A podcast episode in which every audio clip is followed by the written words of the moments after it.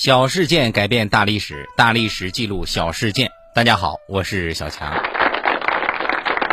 上一期啊，咱们讲到齐桓公江小白吃了一碗易牙送来的人肉羹，那玩意儿感动的稀里哗啦，就跟易牙爱的死去活来的。但是小白啊，这真爱绝对不止这一个。作为齐国大 boss，没几个男宠出门都不好意思说是春秋一霸。除了厨师，小白还有管家，叫做树雕。啊，一听这名字就知道不是什么好玩意儿。话说这树雕啊，为了拍领导马屁啊，有一天扛着一把砍刀就到小白跟前，说：“大王，人间有真情，人家有真爱。为了能跟你在一起待着，今儿我豁出去了。”说着一刀下去，咵嚓一下，挥刀自宫，那玩意儿就掉了。人家是纯爷们儿，那真是屌爆了呀！小白又被吓到了啊！但是转念一想。人间有真情，人间有真爱，我才是树雕的真爱啊！人人都爱惜自己的身体，树雕为了留在我身边服侍我，把自个儿命根子都砍了，这是多爱我！他以后不会有儿子了，我干脆把我儿子过继一个给他。快咽气儿的干爹管仲啊，听说这事儿啊，三魂气得少了两魂半。管仲就说：“小白啊，这个世界上没有人不爱惜自己的身体。”树雕连自己那玩意儿都敢砍，你说他还不敢砍谁呀？小白虽然没有过继给树雕，但俩人关系好的呀，就差点就要生猴子了。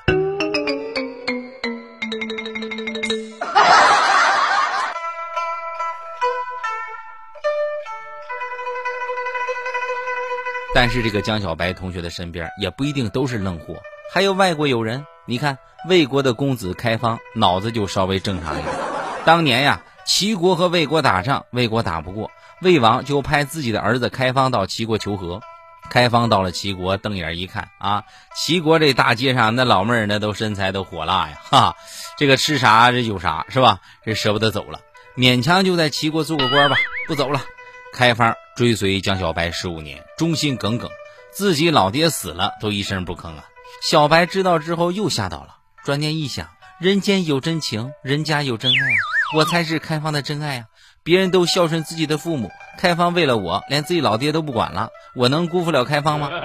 命悬一线的干爹管仲得知江小白要宠幸开方，差点被气得转危为安，大兵权益。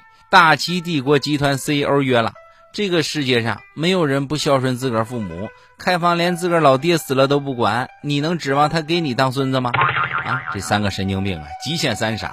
放弃一切待在齐国，不是因为人间有真情，处处有真爱，而是为了谋取更大的利益。真理有多远，你江小白就让他们滚多远。不听我的，你且等着后悔去吧。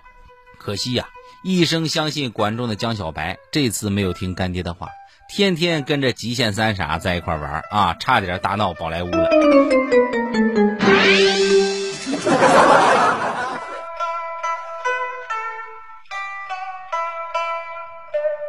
过了没多久啊，这管仲就死了，小白也差不多要去天堂了。小白生性风流，搞一夫九妻制，儿子没五六十个，也有三四十个，个个都想继承董事长的位子。那怎么办呢？还能有什么办法？打呗！我找我的三舅，你找你的二爷儿，没事拉了一帮人大街上斗殴啊，啥也不管不顾的。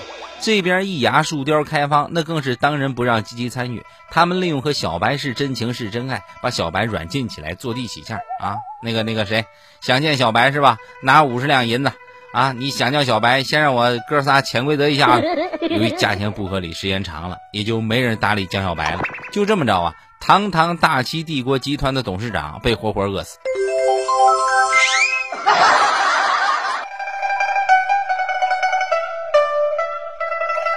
这小白有个儿子，打架终于打赢了，继承了齐国董事长的位子。新董事长上任之后，突然有一天就意识到啊，哎，我爹呢？是吧？那我爹上哪儿去了？这我这继承皇位了，我这我我把我爹弄丢了呀！来人呐，赶紧去找，一定把我爹找回来，那是我亲爹。最终啊，有人找到江小白的时候，这已经去世六十七天了，尸体上爬满了尸虫，甚至爬出了窗户。这呀。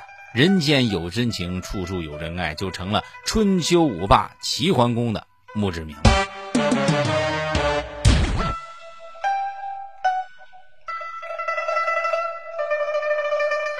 好了今天这故事就讲到这里咱们下期再见。